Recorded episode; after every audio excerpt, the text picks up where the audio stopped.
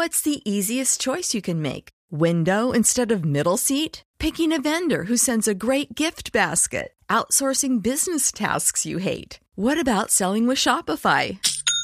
Whether you're selling a little or a lot, Shopify helps you do your thing, however you cha-ching. Shopify is the global commerce platform that helps you sell at every stage of your business. From the launch your online shop stage to the first real life store stage, all the way to the did we just hit a million orders stage. Shopify's there to help you grow. Whether you're selling scented soap or offering outdoor outfits, Shopify helps you sell. Wherever and whatever you're selling, Shopify's got you covered. Sign up for a $1 per month trial period at shopify.com slash try. Go to shopify.com slash try now to grow your business, no matter what stage you're in. Shopify.com slash try.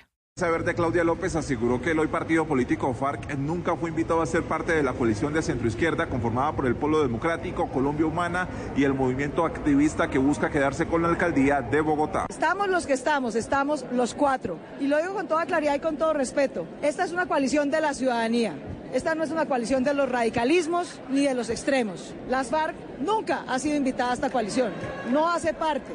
Queremos que hagan parte de la democracia, pero no hacen parte de la coalición por Bogotá. Tienen mucho todavía por reconciliarse con Colombia y con Bogotá. En el caso de Holman Morris indicó que este no hace parte de la coalición porque según ella nunca quiso ser parte de la misma. Diego Perdomo, Blue Radio. La Superintendencia de Sociedades embargó los bienes de las promotoras de la captadora ilegal llamada Telares de la Abundancia en Villa de Leyva, en Boyacá. Marcela Peña. La Superintendencia de Sociedades ordenó la intervención por captación ilegal de María Fernanda Martínez Portilla, María Nilce González y María Consuelo Camelo Pineda por haberse desempeñado como organizadoras, promotoras y receptoras del telar de los sueños o las mandalas que circularon en Villa de Leyva. Este caso fue conocido hace unas semanas cuando la Superintendencia Financiera pidió suspender las actividades de captación ilegal. Por estos hechos, las personas mencionadas son objeto de embargos a su patrimonio y enfrentarán un proceso administrativo que buscará devolver los recursos a quienes entregaron dinero al esquema ilegal. La Superintendencia de Sociedades reitera la opinión pública que las captaciones ilegales bajo estos esquemas están prohibidas por la ley y solicita a los colombianos denunciarlos. Marcela Peña, Blue Radio. Estás escuchando Blue Radio con el Banco Popular. Siempre se puede. Doña Susana, si responde la siguiente pregunta ganará muchos premios. ¿Está lista? Sí. ¿Usted abrió un CDT en el Banco Popular? Sí. ¡Ganó! Con el ahorro ganador CDT, siempre ganas. Sin rifas ni sorteos. Ahorra y obtén mayor rentabilidad. Más información en www.bancopopular.com.co. Banco Popular. Somos Grupo Aval. Aplica condiciones. Vigilado Superintendencia Financiera de Colombia. Son las 8 de la noche. Aquí comienza Mesa Blue con Vanessa de la Torre. Muy buenas noches y bienvenidos a Mesa Blue. Tatiana Duplat es historiadora, es música, es gestora cultural, es académica. Es un montón de cosas. Es una caja de música y uno la ve y la oye y ella ha tenido encima una responsabilidad grandísima que es el archivo de las imágenes de Colombia pero además ahora es la directora de la Red Distrital de Bibliotecas Públicas de Bogotá, que llega a unos lugares verdaderamente recónditos. Tiene una vena musical, histórica, interesantísima. Bueno, se van a sorprender con esta invitada del día de hoy. Así que bienvenidos a Mesa Blue. Bienvenida, Tatiana. Muchísimas gracias, Vanessa. Este es un espacio que, que quiero, que quiero porque les estaba contando que oigo, ¿no? Con frecuencia y y me llega, ¿no? Es chévere eso estar se aquí. trata. ¿Por dónde empezamos? ¿Por. Venezuela? ¿Por el, violín? ¿Por el libro? ¿Por las bibliotecas? ¿por el archivo? Por ¿Por, el dónde? principio. Tú me dices y vamos, caminamos. Bueno, cuénteme de su papá, que tal vez por ahí me gustaría arrancar, porque usted tiene esta responsabilidad grande de las bibliotecas de, Colombia, de, de Bogotá, que creo que eso es un trabajo tremendo, pero tiene una relación muy profunda con la música. Tuvo la fortuna de trabajar con Gabo, ¿no? Sí, sí, sí. Arranquemos por la música. Bueno, arranquemos por la música. Yo pertenezco a una familia de músicos por tradición. Mis, mis ancestros Duplat eran pues inmigrantes europeos franceses que se, que se instalaron en Cúcuta Y, y como buena familia europea, pues la formación musical era muy importante, la formación musical clásica. Entonces, eh, no solo mi papá que tocaba el violín, sino mi tío Germán que tenía el piano y tuvo un piano bar muy famoso aquí en Bogotá. ¿Que era cuál? Que se llamaba el Hipocampus primero, donde se gestó el movimiento de jazz en Colombia. Y luego el Sunset Bar. El Sunset Bar era, era un sitio, una referencia obligada de cuanto músico de música colombiana y jazz hubiera en, en, en, en Colombia. Todos pasaban por allí, en la 83 con 15, a frente de Loma. Sí, sí, sí. Ahí quedaba. Eh, mi tío Alberto que tocaba el clarinete y tocaba el tiple, mi tío Y ellos José todos, Luis, todos vienen tocaban. músicos de dónde? Del papá, del, del abuelo, todos? que era clarinetista y de tradición clásica. Somos músicos primero de escuela clásica.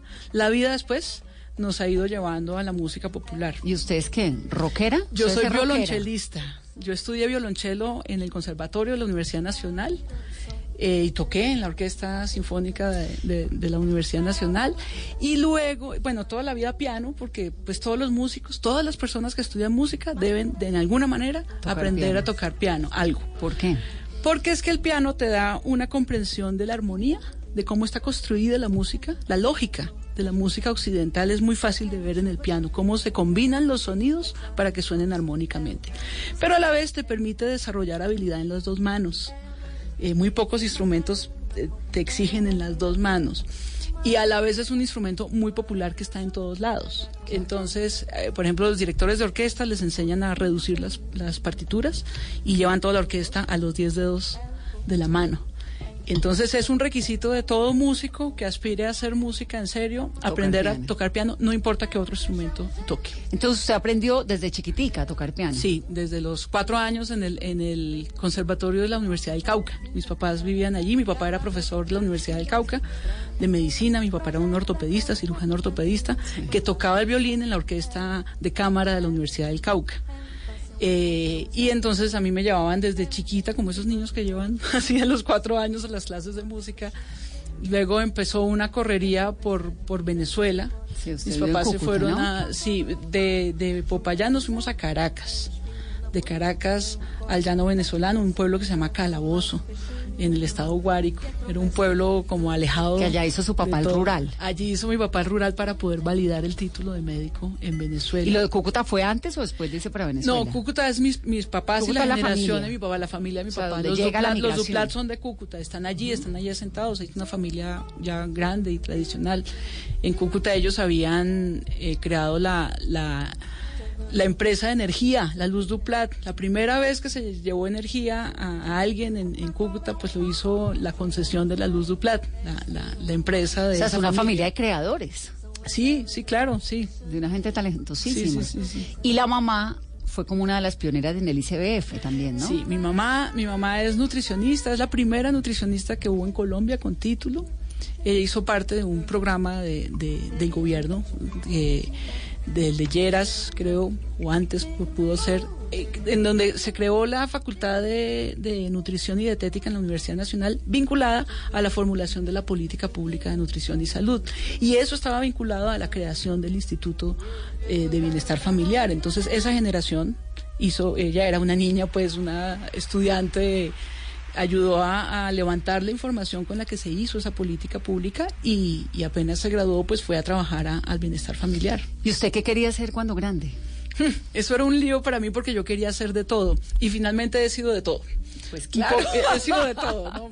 Entonces quise hacer música y fui música un rato. Eh, quise ser profesora, fui profesora un buen rato.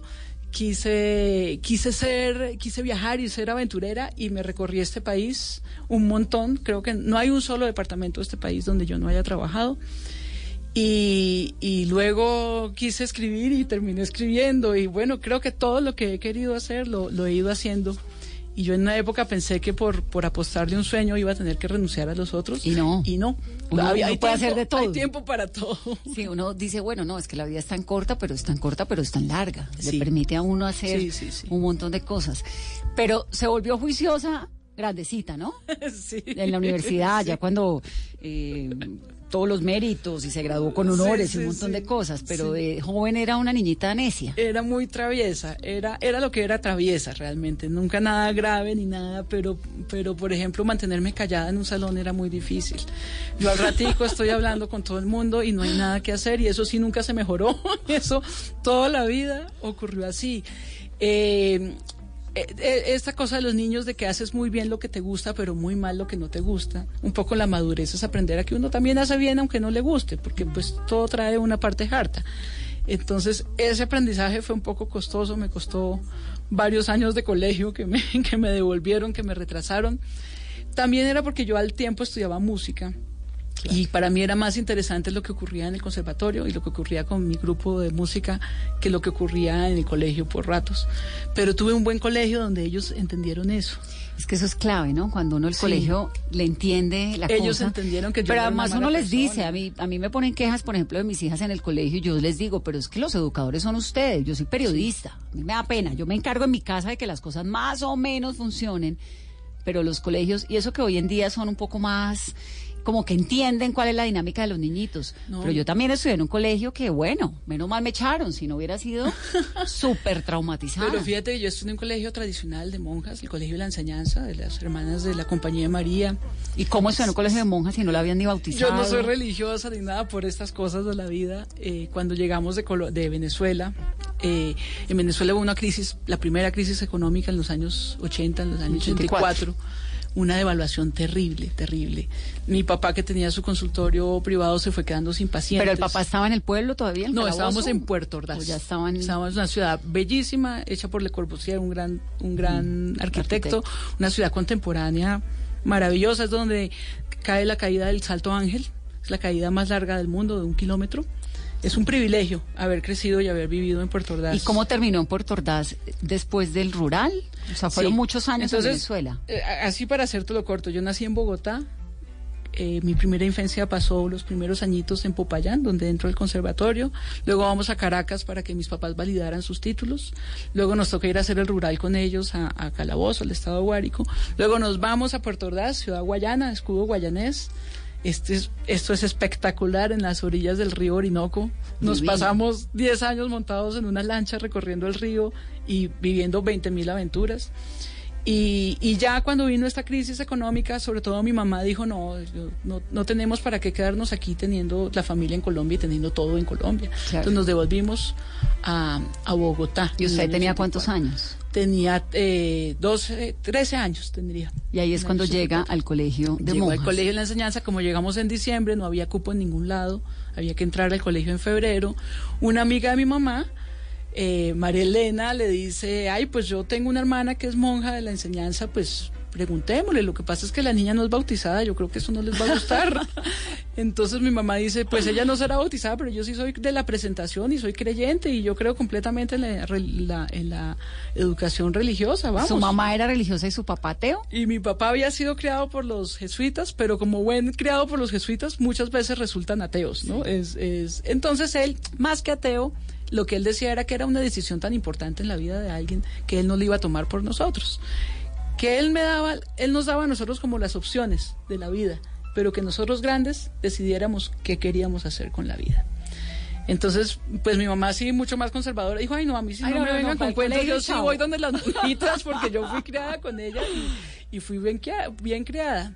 Entonces fuimos con María Elena, donde, donde la madre Nora Tascón, en la 72 con novena, donde hoy hay ese centro financiero. Al lado, sí, en esa iglesia, en la En iglesia de la la Avenida 72, Chile. era la iglesia de mi colegio. es Está la iglesia Gran de colegio. hoy en día. Allí, al revés, era Gran Ahorrara y ahora está la Avenida Chile, es- se llama Centro Avenida Chile. Ahí en la 72 con novena fuimos. La monjita dijo, ¿y por qué la niña no, no está bautizada? Entonces mamá le explicó esto mismo que yo te acabo de decir. Dijo, no, no hay nada realmente tan, tan elaborado. Es que simplemente eh, mi esposo opina que, que ella lo decida. Yo lo hubiera bautizado, pero tampoco para mí es eh, la, la instrucción, digamos, la, la, la educación de una persona espiritual y, y humanista no está en un, en un formalismo de, de bautizarse. Entonces, yo vengo aquí porque creo en la educación de ustedes, le, le dijo ella. Y mi mamá salvó la patria, porque si no hubiera dicho eso, no, no me, claro, me recibieron. Y la, y la, la madre Nora dijo, bueno, la, la recibimos, pero ella tiene que ser consciente que viene un colegio religioso y que vamos a hacer todo lo posible pues para convencerla de que se, se Para, bautice". para mejorarla. Claro, entonces el, el reto de ellas fue que yo tenía que dejarme bautizar y pues pero por convencimiento, por convicción y yo acepté también ese, ese- esa condición, me pareció sensato, ¿no? Era una regla de juego clara. ¿Y a los cuántos años la bautizaron? Nunca me bauticé. Nunca me bauticé. Seguí con- convencida de que mi papá tenía razón.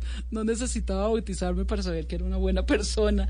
Tenía que tener una formación eh, rica, interior. ¿Y cómo le hizo Orquita el bautizo en un colegio de monjas? Bueno, entonces cada la madre dijo, bueno, vamos a pedirle al capellán que en el mes de la madre, en, el mes de mayo, nosotros teníamos misas todos los días por la mañana, a las 7 de la mañana entrábamos a misa. He de decir que yo siempre he sido realmente cercana a los religiosos, a los, a los curas y las monjas, porque ellos es, es un ambiente donde la música es muy bien valorada. Entonces los músicos siempre de alguna manera terminamos vinculados en grupos que tocan en iglesias. Te he dicho que toca, he de decir que he tocado un montón de iglesias de, de un montón de religiones, ¿no? Entonces, cuando yo llegué allí, lo que yo ofrecí es, bueno, yo no sé nada de lo que ocurre en la misa, pero, pero, yo puedo toco. cantar, Yo puedo tocar el cantar, yo violonchelo. puedo tocar y yo puedo, entonces esto sonó como atractivo. Yo les toco de piano. Yo rápidamente me metí al grupo de música de la iglesia. Ah, no, ya con eso. Y, y, y, de, y me empecé a darme cuenta que de toda la gente que iba a la misa, yo era la que más atención ponía, porque para mí era un ambiente nuevo. Y entonces yo sí escuchaba lo que el padre decía en el sermón, yo sí escuchaba y me quedaba pensando, yo, "Ey, ¿y por qué? Y todo. Yo soy alguien que ha leído toda la Biblia, por ejemplo, no sé cuántos católicos hayan leído la Biblia. Biblia. Yo me la leí toda, me la regalaron allí en el colegio y, y yo, yo me la leí bastante, además. Y entonces el padre, que era el padre Marino Troncoso, un jesuita, también increíble, eh, un gran hombre, él tenía, al finalizar la misa, él debía hacer unas sesiones conmigo de unos 15 minuticos donde iba a hacer como la preparación para el bautizo. La catequesis que llama. Más o menos, sí. Y yo dije, listo, sí, hagamos eso. Y, y conocí al padre Marino y el padre Marino resultó un personaje increíble, increíble, increíble, un humanista, un tipo eh, culto, un Es que tipo los curas enterado cuando de son maravillosos Sí. son impresionantes, Sí, ¿no? sí, sí. Y entonces él me dijo, ¿y qué es lo que tenemos que hacer? Yo le dije, padre, pues me tiene que convencer el bautizo. Y ¿por qué no estás bautizada? Entonces yo le expliqué. Me dijo, ay, mija, eso son como formalidades, que, que yo creo que su papá tiene razón. El día que usted se convenza, pues, se fresca. bautiza. Pero, pero sí aprovechemos esto para hacer una reflexión sobre, sobre la existencia, sobre yo, sobre el ser. Entonces yo muy tempranamente, antes que todo el mundo, a los 13 años, empiezo a leer un montón de literatura ¿Religiosa? filosófica, no existencialista. Leímos a Hermann Hesse, leímos a La peste de Albert Camus, El extranjero de Albert Camus, los clásicos del existencialismo. existencialismo. Lo más light era como Eric Fromm, era, no me acuerdo, algo sobre el amor que escribió Eric Fromm, que lo leían en esa época muchas personas. No, eran como textos que le permitieran uno preguntarse por quién es, para dónde va, qué quiere, qué hace, más allá de meterse en el asunto de si existe o no existe un Dios. Eso realmente el padre brillantemente dijo, eso es algo tan íntimo, tan interior, que uno no puede realmente interferir en ese desarrollo individual. Y ¿no? genial porque entonces le hice un montón. Un montón, cuatro años, mire, leí tercero, cuarto, quinto y sexto de bachillerato. Hice esas sesiones, al final ya no eran tan regulares porque el padre también estaba muy ocupado, pero él, pero entonces nos hicimos fue amigos. Entonces, pues yo ya, ya era por inercia. ¿Qué ya se hizo ese padre? Murió, murió en los años 90, le dio un infarto. El padre era, tenía un cineclub y, y fue eh, fundador no, y creador ¿tenía de la...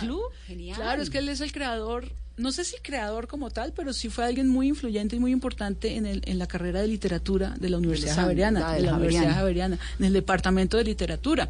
De hecho, hoy un gran, eh, un, un auditorio muy importante de la universidad se llama el Padre Marino Troncoso y años después yo fui allá a presentar mi tesis, increíblemente, en ese mismo salón y dije, increíble, porque el padre murió en los años 90, yo no estudiaba, yo estaba estudiando En el música. colegio.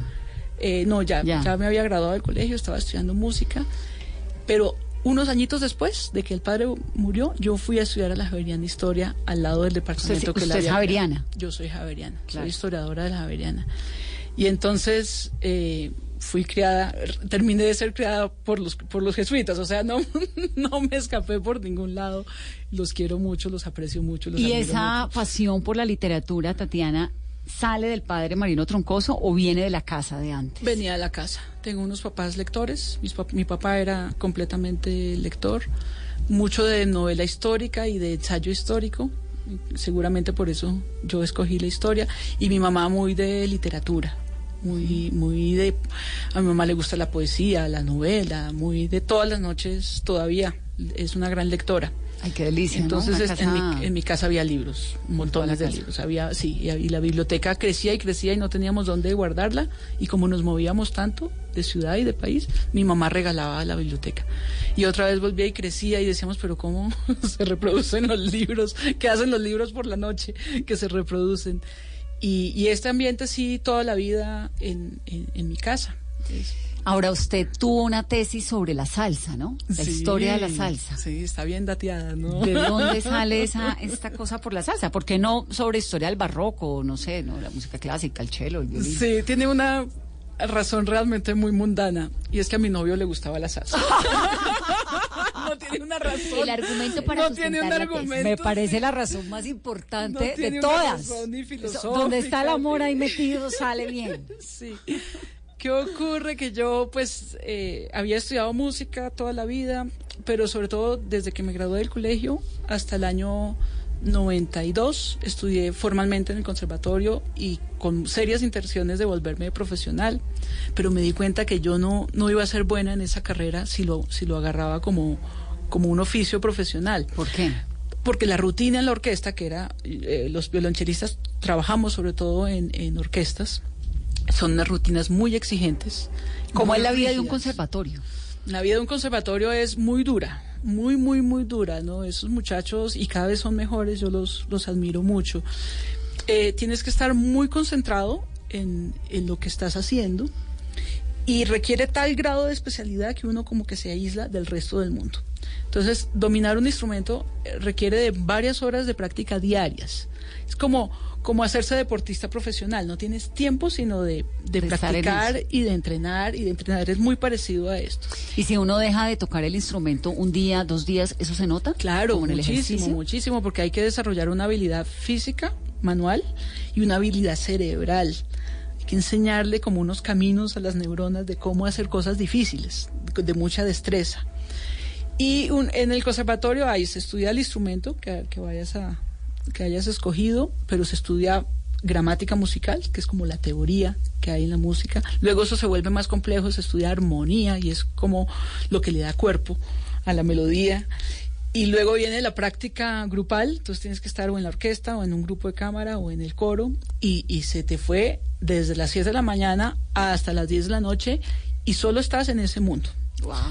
Entonces, pero sobre todo al llegar ya a la orquesta, el trabajo de- y ver cómo era el trabajo de las orquestas profesionales, pues es que pase lo que pase, truena, llueve, relampaguee, tú tienes que llegar a esa hora y vas a estar ensayando y luego vas a estar en el concierto y mientras todo el mundo descansa, tú estás trabajando. El sábado todo el mundo sale a descansar, el músico está allá.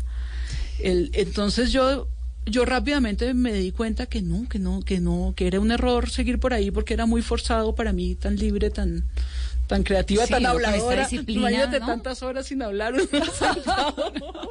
Pero para su papá no. no. fue difícil de pronto que había llevado la niña de cuatro años a que aprendiera a tocar piano, Sí. aunque no quisiera hacer música. Sí, a mí me tocó algo rarísimo. Todos mis compañeros del conservatorio peleaban en sus casas para que los dejaran estudiar música. Yo tuve que pelear en mi casa para que me dejaran estudiar historia, para poder dejar la música y, y a estudiar historia. Mi mamá ahí me dio bastante, fue una gran mediadora, como que déjela, igual la música ya no la va a dejar nunca, ¿no?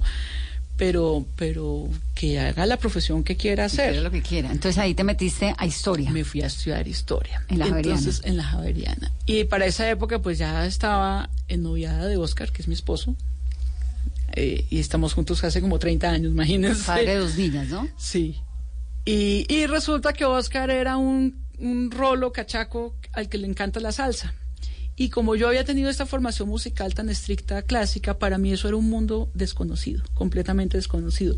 Entonces, una manera mía como de hacerle a él un homenaje, pero también de entenderlo a él un poquito, de qué era eso que le gustaba tanto, yo quise aprender mucho sobre la salsa y me metí hasta el fondo. Me recorrí todos los bares, los clubes, los sitios de coleccionistas, donde, delicia. donde, Y la donde salsa saben es de una salsa. delicia.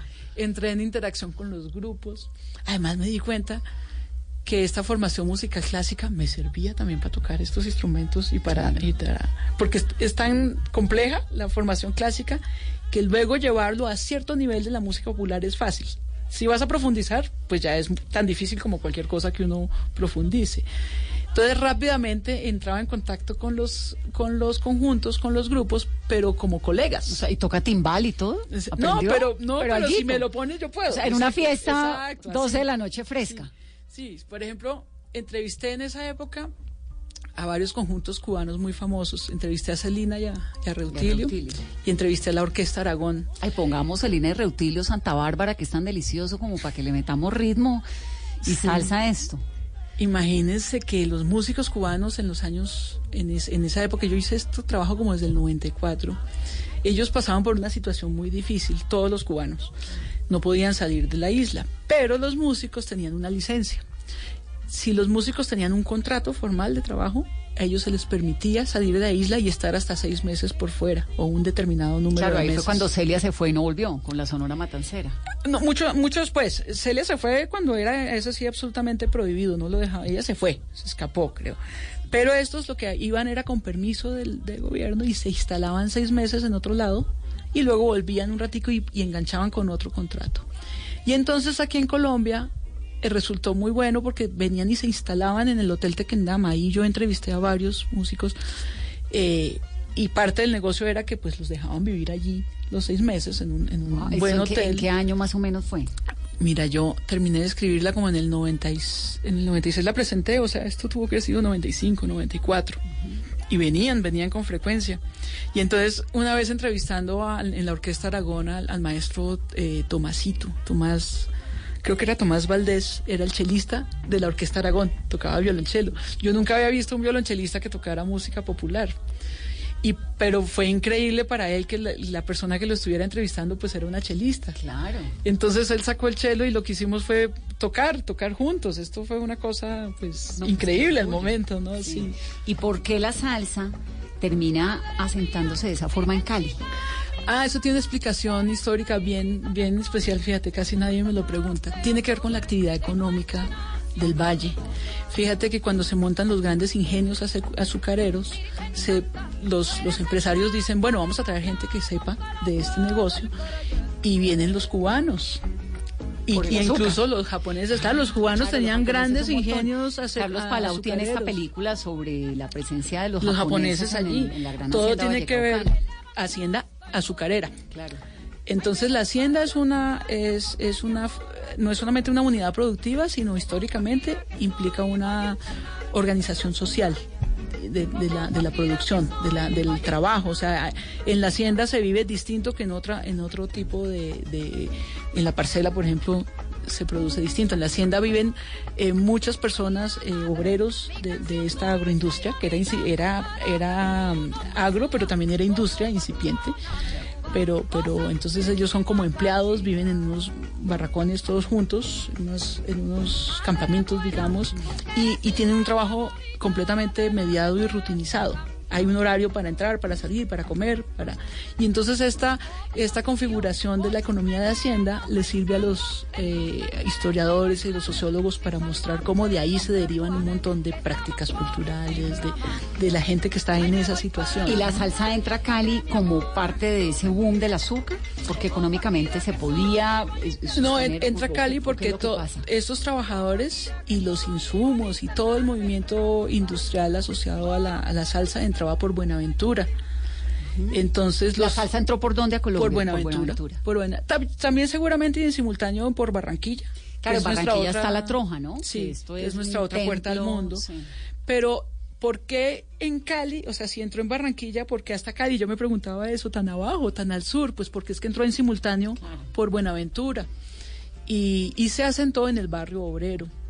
Entonces la salsa eh, durante décadas fue la expresión musical de un tipo de persona vinculada a un tipo de producción económica que era el azúcar eh, y el obrero. Y el obrero. El obrero del ingenio azucarero. Y fíjate que después Mayolo retrata esto tan bonito en la serie En az- Azúcar. en Azúcar, En claro. azúcar. Él, él lo entiende súper bien. Súper bien. esa- todo ese fenómeno cultural. Y hoy en día en el barrio obrero de Cali todavía hay salsa. Exactamente. Y los caleños tenemos esta cosa de la salsa metida en las venas que es súper fuerte. Sí, hay, Súper hay fuerte. una reivindicación, que es lo que yo digo ahí en ese trabajo, hay una, no es solo una reivindicación estética, no es un accesorio, es una reivindicación de una manera de ver el mundo, de una forma de estar en el mundo. Y, es, y son reivindicaciones de, de sectores populares que claman porque su voz sea tenida en cuenta, sea escuchada y su identidad. Luego muchos de estos músicos que inicialmente pues hacían son, son cubano, migran a Nueva York allá se encuentran Machito, se encuentra con, con grandes músicos del jazz, del blues, y crean la mezcla que se llama salsa. Claro, y la Fania All Stars. La- y, y ya se desarrolla pues una industria y todo, pero finalmente ellos siguen siendo allá un grupo inmigrante, marginal, marginalizado, que a través de una expresión cultural y musical están reivindicando un montón de valores culturales. Pero la salsa originalmente es de dónde? Es eh, la salsa como salsa nace en Nueva York. Nace en Nueva York. ¿Quién es esa Nace, nace de la mezcla de la migración de cubanos, puertorriqueños, más los afros eh, negros de New Orleans que habían llegado al Bronx también. Ellos también habían migrado de, de New Orleans a Nueva York y habían llegado a, a los barrios pues periféricos y ahí estaban con los latinos y allí pues montaron estos sitios tan chéveres de salsa y la pasaban bien. Sí, como en Cali. sí. Y ahora, ¿por qué en Bogotá? Bueno, ¿qué tan fuerte es la salsa en Bogotá? En, eh, yo hace años, digamos, no me acerco tanto al- a, a ese movimiento. Pues hoy en día no, pero en los en en los los- en 90, los 90. mira, ya la salsa había adquirido un estatus muy grande, pues ya estaba el goce pagano, ya estaba quiebra canto, ya había sitios especializados. Pero fíjate que yo hice... ¿El goce pagano todavía existe? No. No, pero el maestro César Pagano sí, yo hace poquito lo vi, no sé dónde fue que lo vi, él está muy, él está activo y él, él, él es un personaje interesantísimo para sí, traer para acá. traer a Mesa El maestro César. El goce porque pagano además- que las paredes sudaban. Sí, ¿No? Sí. Que uno bailaba salsa y sudaba todas las paredes, sudaba uno, salía uno como deshidratado, pero con el corazón Y el- repleto. imagínate que el maestro me buscó en el archivo, va a hacer ahí un paréntesis, y me contó que él, cada músico que trajo a su sitio, al Goce Pagano, lo entrevistó.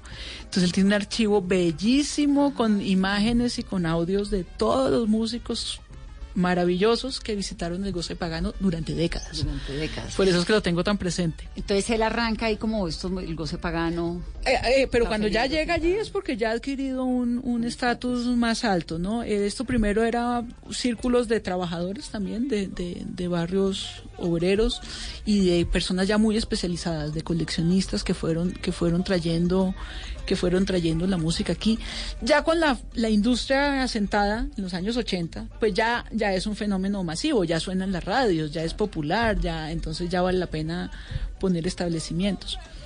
Pero fíjate que mi, mi tesis yo la hago, hay tres personajes claves para poder hacer mi tesis. El programador de salsa de Javerian Estéreo, que era Moncho Viñas, que después fue programador en la, en la Radiodifusora Nacional de Colombia, en la Radio Nacional. Moncho durante varias décadas programó el espacio de salsa y era mi compañero de historia, estudiaba historia. Entonces yo rápidamente tenía acceso, como, porque no había internet, no había Google, entonces, pero yo tenía Moncho al lado. La otra fuente muy importante fue, al lado de la Javeriana había una, una gasolinera, y ahí al ladito de la gasolinera había un sitio que se llamaba El Pulpo. Claro. El Pulpo era de un señor, eh, era un restaurante, un café, pero el señor era súper aficionado a la salsa y tenía una de las colecciones de salsa más grandes. Es que, ahí por la. Javeriana, por el pulpo, por el hueco, Sí. por todo eso se movía una, Sí, había una un movida muy grande. fuerte, muy Sí. interesante. Sí. Pero incluso yo fui una investigando con el director del departamento de historia de la Javeriana, en esa época era Rafael Díaz. Es, Rafa es alguien que ha estudiado mucho la cultura afro. Entonces él me conectó con coleccionistas privados y me llevaron a sus casas y me mostraron las colecciones de salsa más increíbles que uno pueda imaginar, de cientos de discos ordenados, clasificados. Y esa, esa tesis terminó convirtiéndose en un puente que la llevó a ir a España, ¿no? Con la familia. Sí, la tesis, como siempre, fue un poco complicada en algún momento porque, primero, mm, pues yo no era una persona aficionada a la salsa, me tuve que con mucho trabajo meter a todos los bares, a todos los sitios, a los bailadores de Es salsa. que es eso, como una persona que no le gusta la salsa termina... No, es que no le Sí. gustara, es que No, no la conocía, No la no, es conocía. que no me Es que la gustara, salsa sí. Carolina está ahí. Entonces uno, Sí. uno- hay un momento en la vida en que uno sí o sí se vuelve salsero. Sí. ¿Qué le va a pasar a los 70? No, co- como todo, es un, es un universo inmenso, infinito, de una elaboración musical increíble, pero solo que un músico clásico pues no tiene acceso fácilmente y en mi casa este no era un género conocido, no, no, no nadie lo, lo oía profundamente. Estos Entonces, franceses no yo, la primera vez que yo me intereso por eso es porque efectivamente por la telenovela Azúcar, yo la veo y me encantó esto, pero no, no Sí. tenía cómo llegarle. Ya cuando Oscar llegó a su casa y él tenía discos y tenía cassettes, entonces digo, uy, qué chévere, entonces yo quiero entender esto. Esa es, esa es la motivación, yo quiero aprender qué es esto, qué es este mundo tan increíble, ¿no? ¿Y cuáles fueron las conclusiones de la tesis? Bueno, la tesis, la tesis, la tesis era que si uno hace un, estudio histórico de la salsa, puede ver cómo se fue configurando la identidad latina como reivindicación, como categoría política. Entonces yo digo en la tesis que esto es una historia social. Yo estoy contando la historia social a través de un fenómeno de la cultura masiva que es la salsa, en este caso. Porque en la historia tradicional y en las ciencias sociales tradicionales, las fuentes casi siempre tienden a ser documentos oficiales escritos. Y ustedes que son periodistas pues entienden muy bien de qué estoy hablando. Vale mucho más una fuente para un historiador tradicional o para un sociólogo, una fuente que es un documento formal que el relato de alguien o que... Entonces yo dije, bueno, yo quiero estudiar un fenómeno histórico social, pero a través De la gente. de la gente y de la salsa, de la música, nada que no tiene nada de elaboración filosófica, ni sociológica, ni económica. Entonces yo dije, yo con mi conocimiento de música, yo creo que yo puedo hilar todas las piezas de la historia de la salsa o las más importantes para rastrear la categoría de latino. Entonces me empiezo y oigo y voy y voy citando en la, en la en el trabajo cómo va apareciendo de repente esta idea del latino, porque en los años 50 cuando llegó Machito a Nueva York, esta categoría no existía, nadie se hablaba a sí mismo como que somos los latinos, no. Esto empieza más adelante, casi en los años 70 y Celia Cruz tiene un papel ahí muy importante. Ella lanza una canción que se vuelve muy famosa. ¿Qué es cuál? Creo que se llama Somos Latinos. Ahorita habría que buscar, pero es, es- tiene la por primera vez se hace famosa y, y extendida Y nos comienza a la expresión todos latino. en sí. ser latinos. Sí, y sobre todo esa comunidad de migrantes allá que, que, que no se reconocían como latinos. Es que lo de la salsa es muy fuerte porque es una es un estilo de vida. Ahora que yo no- nunca había había escuchado lo de la lo de la gran hacienda que está ligado al, al, al por qué Cali termina siendo como Sí. esta meca como esta meca de la salsa, pero además algo que ocurre y que ha ocurrido en Cali siempre y hoy en día súper bonito es ver cómo llegan tantos turistas de tantos lugares del mundo A ver la salsa. a ver la salsa en Cali. El casino. a- Eso me ver. parece impresionante porque es como, no sé, ir a un casino en Las Vegas, Sí, pero exacto. voy a Cali Sí. a ver la salsa. Y ese espectáculo delirio que tienen. y- Bueno, No, y Delirio reivindica la salsa, sí, ¿no? Y le pone un le pone un componente pues de mucha reivindicación social a las escuelas de la salsa porque era algo muy popular por allá medio alejado. Es que ese es todo el punto que yo digo en el trabajo. Esto es, en conjunto, la expresión de una reivindicación social y es al final una reivindicación política y social sin tener que hacer grandes discursos pesados políticos. Solo con las maneras cotidianas de ser y de ver el mundo se está reivindicando una forma de estar. Y esta es la, este es el enganche que tiene.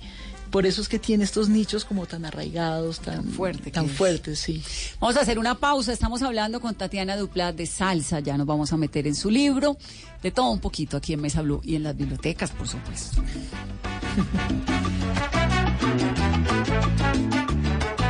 Latinos en Estados Unidos, ya casi somos una nación. Venimos de la América India, del negro y del español.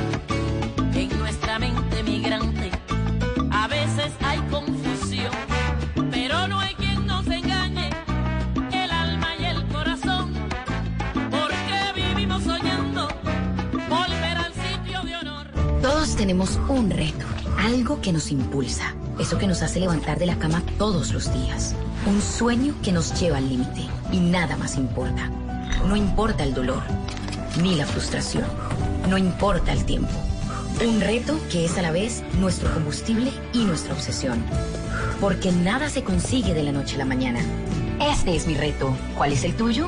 Pasta Sonia, sabor y energía que te hacen mejor. Trabajamos pensando en usted. Nosotros es un honor poder representar a nuestro país. En Blue Radio vivimos la Copa América. Lo importante siempre va a ser entregar el máximo y dar lo mejor para, para el equipo. Estoy pensando en la selección Colombia, quiero hacer cosas bien. Tratar de dejarle algo a la historia de nuestro país. Copa América en Blue Radio con betplay.com.co, la jugada oficial de la selección Colombia. Frisbee. Nadie lo hace como Frisbee lo hace.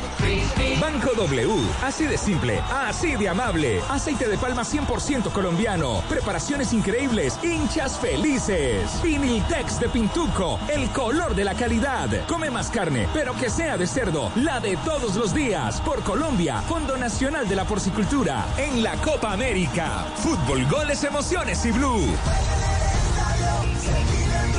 Blue Radio, la nueva alternativa. Todos tenemos un reto, algo que nos impulsa, eso que nos hace levantar de la cama todos los días, un sueño que nos lleva al límite y nada más importa. No importa el dolor, ni la frustración, no importa el tiempo. Un reto que es a la vez nuestro combustible y nuestra obsesión.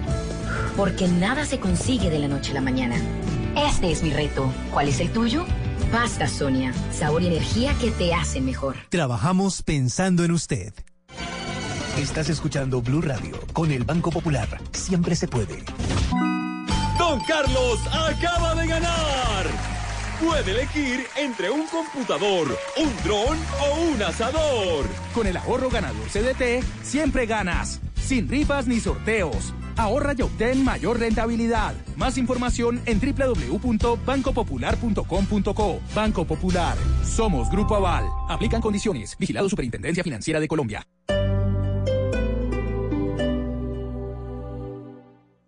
desde Corea, llega al Teatro Mayor Julio Mario Santo Domingo el fascinante espectáculo Pequeños Ángeles, una agrupación que a través de la música y la danza recrea el folclore del país asiático, del viernes 5 al 7 de julio. Compre ya sus entradas a través de primera fila o en taquillas del teatro. Apoya a Bancolombia y Caracol Televisión. Invita a Blue Radio y Alcaldía de Bogotá. Más información www.teatromayor.org. Código PULEB EBJ494.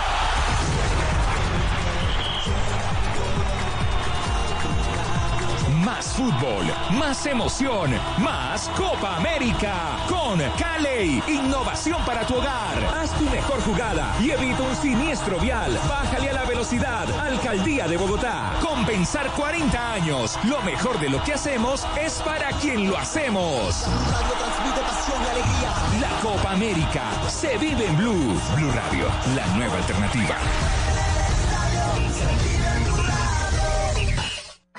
Cuando un amigo está en problemas, no hay nada que ellos no puedan hacer. Jesse, Ham, Boss, Bo, Rex, cara de papa, salvaremos a ese cubierto. Toy Story 4, de Disney Pixar. Estreno 20 de julio, solo en cines. Estás escuchando Blue Radio y bluradio.com.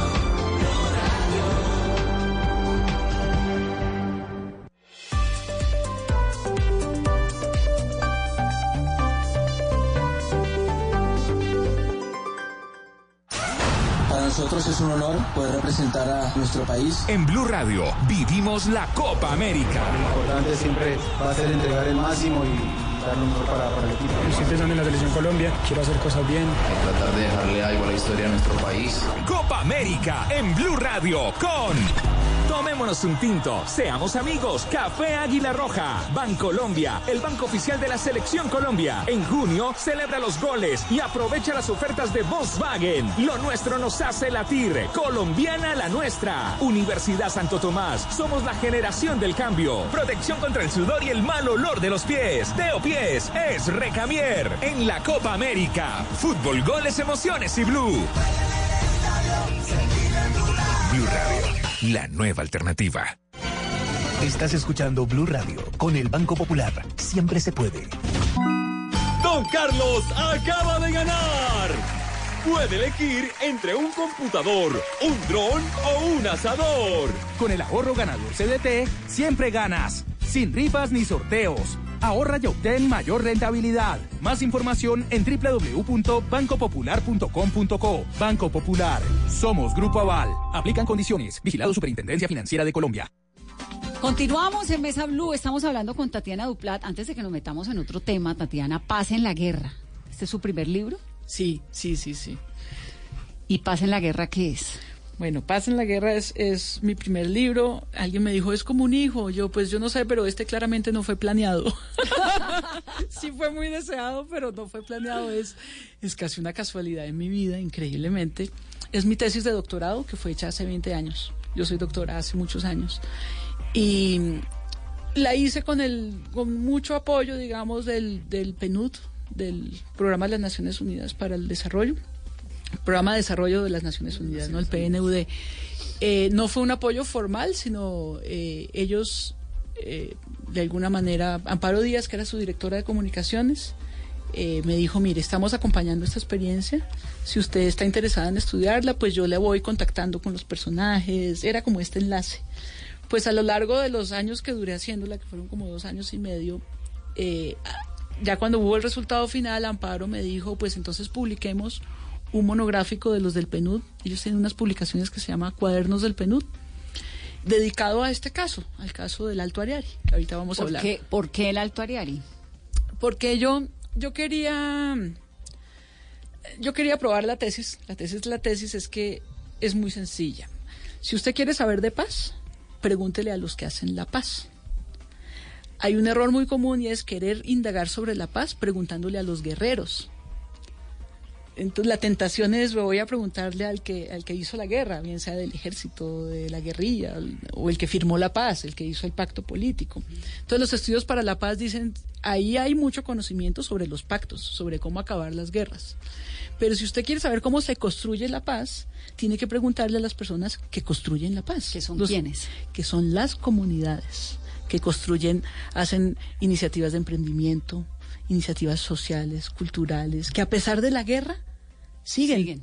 Se levantan es todos los días, sí. trabajan, sonríen, inventan proyectos, les arrasan el pueblo y vuelven y lo montan, les arrasan la vida y vuelven y arrancan. Sí, las mujeres de Mampuján, que son unas bárbaras. En el Salado, en el Mampuján, Salado, en el Pacífico, por todo el país. Este país está lleno, lleno de comunidades que durante estos cincuenta y pico de años que estuvimos en esta guerra tan terrible y, que continúa, se han levantado todos los días y han optado por la paz, no optaron por la violencia.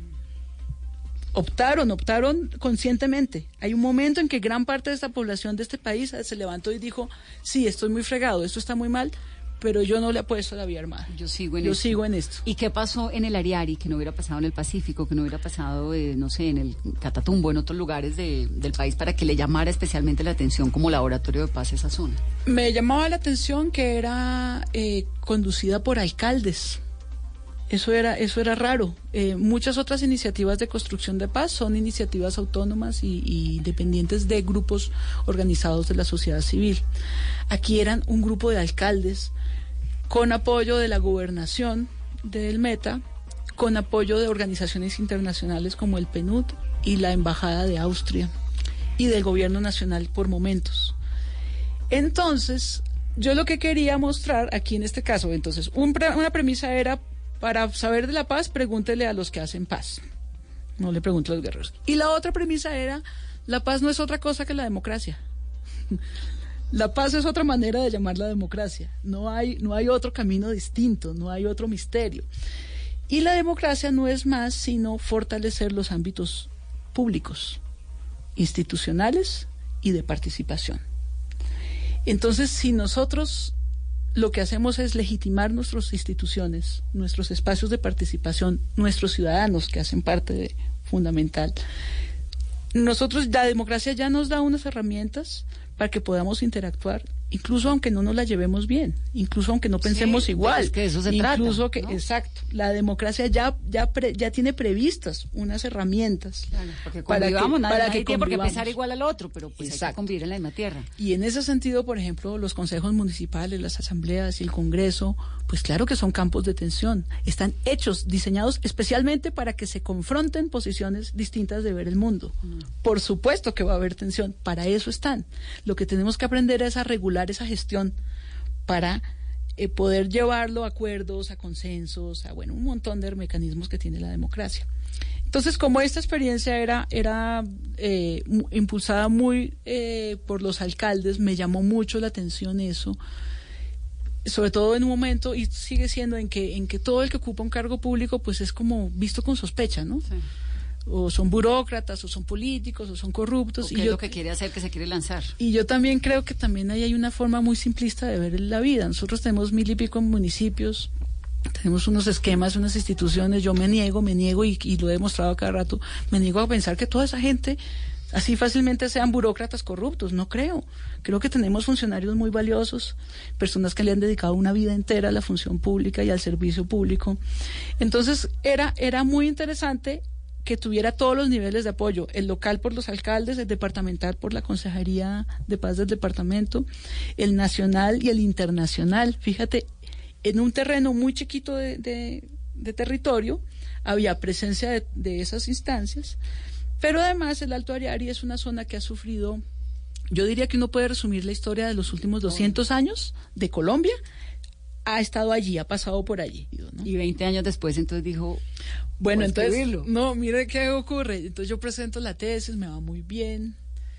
Eh, Amparo me dice, publiquemos el monográfico, pero como yo hice la tesis en un momento en que estaba tan duro y tan grave el conflicto armado allí, por eso se llama paz en la guerra, porque además a mí me veían como loca, pero usted cómo está hablando de paz en medio de esta cosa tan terrible, tan terrible, los años 2000 fueron Mira, el Centro Nacional de Memoria Histórica tiene un informe que se llama Pueblos Asa- Arrasados y está todo referido a un pueblo del Alto Ariari, que es el Castillo, para mostrar como ejemplo cómo es el vaciamiento de un territorio cuando lo arrasan.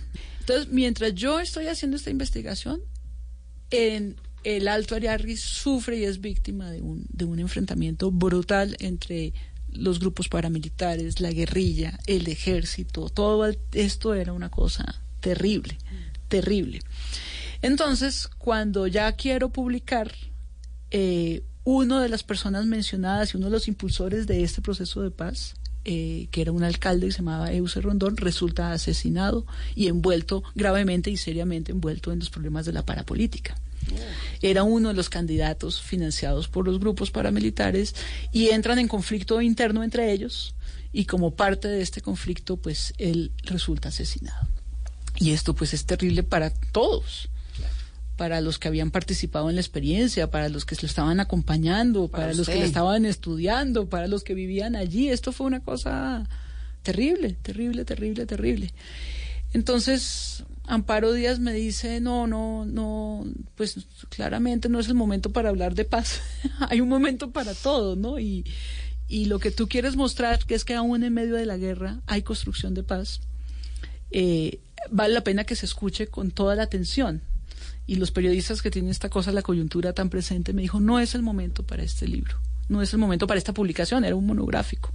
Llegará un momento, y yo, yo un poco decepcionada porque le decían, Parito, tanto trabajo, tanta cosa, y tanto para contar ahí, tanto Pero para 20 explicarle al después país. llegó el momento. Y ella me decía, todo tiene un momento en la vida y este no es el momento de esa publicación. Bueno, se nos está acabando el tiempo y hay un par de temas que no, me- no puedo pasar. Y es que usted dirigió Señal Memoria en RTBC. Por lo tanto, conoce el archivo visual de Colombia como creo que Como nadie. nadie. sí. ¿Cuál es esa imagen que usted guarda en el archivo que dice, o que usted vio y dice, esto, el país, no sé si lo conoce o no, pero esto es muy importante dentro de la historia de... Sí, hay imágenes de Armero que me impactaron muchísimo, muchísimo. Hay unas imágenes que se llaman en, en la, en la ley de derecho de autor y que aprendimos mucho en el archivo. Hay imágenes huérfanas. Hay- son imágenes que quedaron en cassettes eh, y que no fueron editados en los roches, en los material en bruto, digamos, de, de los camarógrafos, que por el azar o por lo que sea quedaron allá. No están identificadas, pero sí hay unas imágenes eh, fuertes de, de, de- de momentos duros de Colombia. ¿Eso todo está digitalizado? Sí, la gran mayoría da- debe estar. Cuando yo dejé el proyecto ya, ya había gran parte digitalizada. Pero, por ejemplo, eh, la- las guerrillas mandaban mensajes al gobierno a través de los noticieros. Entonces no era raro que antecitos de empezar la emisión llegaba alguien y dejaba un cassette en un sobre sellado y, y- y lo abrían y era un mensaje. O una prueba de supervivencia de algún secuestrado. Esas cosas están ahí, por ejemplo. No, hay na- no se sabe bien ni por qué están ahí, ni quién las llevó, ni y a veces son imágenes que uno no sabe ni siquiera identificar qué, pero que sí muestran eh, pues la dureza del país. Y más allá Pero- de digitalizar, ¿qué hace el Estado con todo ese material? Es- el proyecto Señal Memoria es un proyecto pionero. Eh, no solo en Colombia, yo creo que en América Latina, ¿no? Es, es Colombia es de los primeros países que le da importancia a su, Paula a su Arenas, ¿no? audiovisual. Paula, sí, RRTBC en, en su conjunto, Paula estaba encargada como de una parte del proyecto cuando ella me lo propone a mí. No era claro para nosotros que fuera un archivo inicialmente, era, era pues un montón de cintas y todo el mundo tenía la conciencia de que hay que salvar estas cintas, de que, debe haber cosas importantes. Y yo ya llego y me, me empiezo a enterar cómo es el movimiento de los archivos históricos de televisión y de radio en el mundo y le damos ese, ese enfoque de archivo y estoy convencida que es un archivo patrimonial al que hay que proteger y preservar. Entonces, ¿el Estado qué está haciendo? Digamos, Bueno, ¿hay un entonces- museo visual de la memoria? ¿Alguna Sí, proyecto así? se- señal memoria, señal memoria. Lo que pasa es que todo es incipiente. Lo primero que había que hacer era pues salvar las cintas eh, y el material, clasificarlo, catalogarlo, ponerlo en una en una plataforma y eso es eso es un trabajo que todavía se va a demorar. Luego empezar a exhibirlo y ya tú entras a la página y ellos tienen una cosa muy bonita, ya una gran variedad de, de material para para reconocernos. Por allí, ¿no? ejemplo, de Jorge Eliezer Gaitán. No, en la época de Jorge Eliezer ¿No Gaitán había? no había televisión, había cine. Las imágenes de Jorge Eliezer Gaitán las tiene la Fundación Patrimonio Fílmico. Eso también es importante, por ejemplo, los periodistas que investigan tener es, como esos hitos. El- la radio empieza en 1929. eh, radio Nacional tiene desde de- ella no es, el, no, no es el 29, es de después, pero tiene desde el origen, ha guardado material, tiene la primera transmisión en radio. La televisión nace en 1953. Significa que las imágenes que existen del antes del 53 fueron captadas en cámaras de cine y las Por tienen guardadas por ahí en la calle. o los curiosos o los coleccionistas o la oficina de prensa de la Presidencia de la República que existía una oficina de prensa de la, de, la, de la presidencia y muchas de ellas reposan en la Fundación Patrimonio Fílmico. Del 53 en adelante empieza la televisión, pero se hacía en vivo. Entonces no quedaba registro grabado. Entonces muchas cosas que algunas personas todavía recuerdan no quedaron. Por ejemplo, Animalandia. Alima- no hay un registro histórico de Animalandia porque era un programa que se hacía en vivo como este. ¿Qué estás haciendo? Nosotros tenemos el archivo. Además estamos Usted sí está en grabando. Facebook Live. Claro, la En todas televisión. nuestras plataformas digitales. Pero piénsalo así, comprar una cinta de una pulgada o de pulgada. Era, a mí me dijo un señor de la BBC de Londres que vino, dijo, para que tenga una idea, comprar una cinta era como comprar un carro lujoso. Y comprar la máquina en la que se reproducía la cinta es como comprar una casa lujosa, para que yo tuviera una idea. Entonces, pues si ibas a hacer televisión, los recursos eran poquitos, pues no ibas a gastar horas y horas de un programa en vivo cualquiera. Guardándolo. Guardándolo. Solamente se guardaban cosas eh, muy especiales, la posesión presidencial, la, una que otra. En el 64, más o menos, eh, aparece la tecnología que permite grabar las imágenes de video. Entonces ya la televisión, a partir de De los ahí. años eh, 60, mi- mediados del 60, de ahí para acá ya encuentras eh, grabaciones de video. Y ya para despedirnos, el proyecto de las bibliotecas, que me parece impresionante, la red distrital de bibliotecas públicas de Bogotá, que es Biblored, ¿llega a dónde? ¿Qué Uy, tan lejos ustedes llega? no se imaginan la belleza que es eso. Somos 114 puntos de lectura por toda la ciudad. Estos son 81 parques. Ustedes habrán visto los paraderos para libros para parques. Son pequeñas bibliotecas que están en todos los parques de Bogotá. Eh, albergan unos 300 libros más o menos. Hay servicio de préstamo. Y también hay actividades allí para la gente que va a los parques. Estos son 81. Tenemos 10 estaciones de Transmilenio, con biblioestaciones le llamamos. No, pero esas son, digamos, los de- las de la ciudad. Las pero de la tengo ciudad. la imagen de la niña montada en el burro que hizo la verde alguna Sí. vez, que es preciosa. Tenemos dos bibliotecas rurales. Estás pensando en esas. Estoy Una pensando en, en la esas. ruralidad de Ciudad Bolívar, es la biblioteca de Pasquilla. Yo le conté a Juan David, yo esto alguien tiene que contarlo, ¿no? Tiene que, que saber lo que esto existe. es ¿no? tremenda. Es increíble. Entonces está esa. Esa y es- tenemos, esa es en Pasquilla, que es ruralidad de Ciudad Bolívar. Pero esos, esos bien altos, esos en el páramo, son 3.600 metros de altura. Eso es bastante, bastante arriba en la montaña. Y con todo eso, de ahí para arriba, todavía hay Habitantes. hay habitantes y montaña por delante. Y tenemos una biblioteca en la localidad de Sumapaz, en la vereda de la Unión. Que también es lejos. Claro, nosotros nos gastamos todo un día cuando, cuando yo quiero ir a visitarlos para hacer cualquier, cualquier cosa del trabajo, yo tengo que separar un día entero. O sea, nos vamos a las 5 de la mañana y estamos regresando a las 10 de la noche. ¿Qué tanto leen los bogotanos? Más de lo que la gente cree. Nosotros tenemos eh, 4 millones de usuarios al año. Eh, mira, eh, más que las, eh, más que la- los libros que se prestan, las actividades en las bibliotecas y la cantidad de consultas en las bibliotecas, me dice que cuando las personas que hacen las mediciones de consumo cultural, pues miran las cifras de los que compran los libros. Pero los que, que compran no son, los que leen no se agotan en los que compran, porque las bibliotecas públicas atendemos a millones de personas. uno, uno va a una biblioteca pública, están llenas siempre. Llenas, Siempre repletas. llenas. Mira, una biblioteca como el Tintal puede recibir al día 2.500 personas. Hoy que estamos en bibliovacaciones, hoy es uno de esos días en que es una locura. Podemos tener 2.500 usuarios en un solo día. Es, es, y esto, pues, multiplícalo por 114 puntos en la ciudad, pues eso te da los 4 millones de visitantes Y- y sobre que todo te da tenemos. ¿no? esperanza, que es lo importante. Sí. Y que están leyendo los bogotanos en las bibliotecas. Les gusta, les gusta mucho. eh, ay, se me fue el nombre ahorita. El autor de Satanás. Mario, Mario Mario Mendoza. Mendoza. por, ay, qué- gracias. es, es- les- le gusta mucho, claramente rompe récords de ¿Satanás o. Mario Mendoza? Es, eh, Todo lo de- Mario todo Mendoza, todo lo de Mario Mendoza. Incluso ahorita hicimos un festival de, de creación gráfica y hay gente que adapta las novelas de él, los lleva a novela gráfica. E- Estos personajes urbanos de, Mm. de gran alta conflictividad, pues claramente hay un, hay un hay una afinidad. Pero te cuento que la segunda es Harry Potter.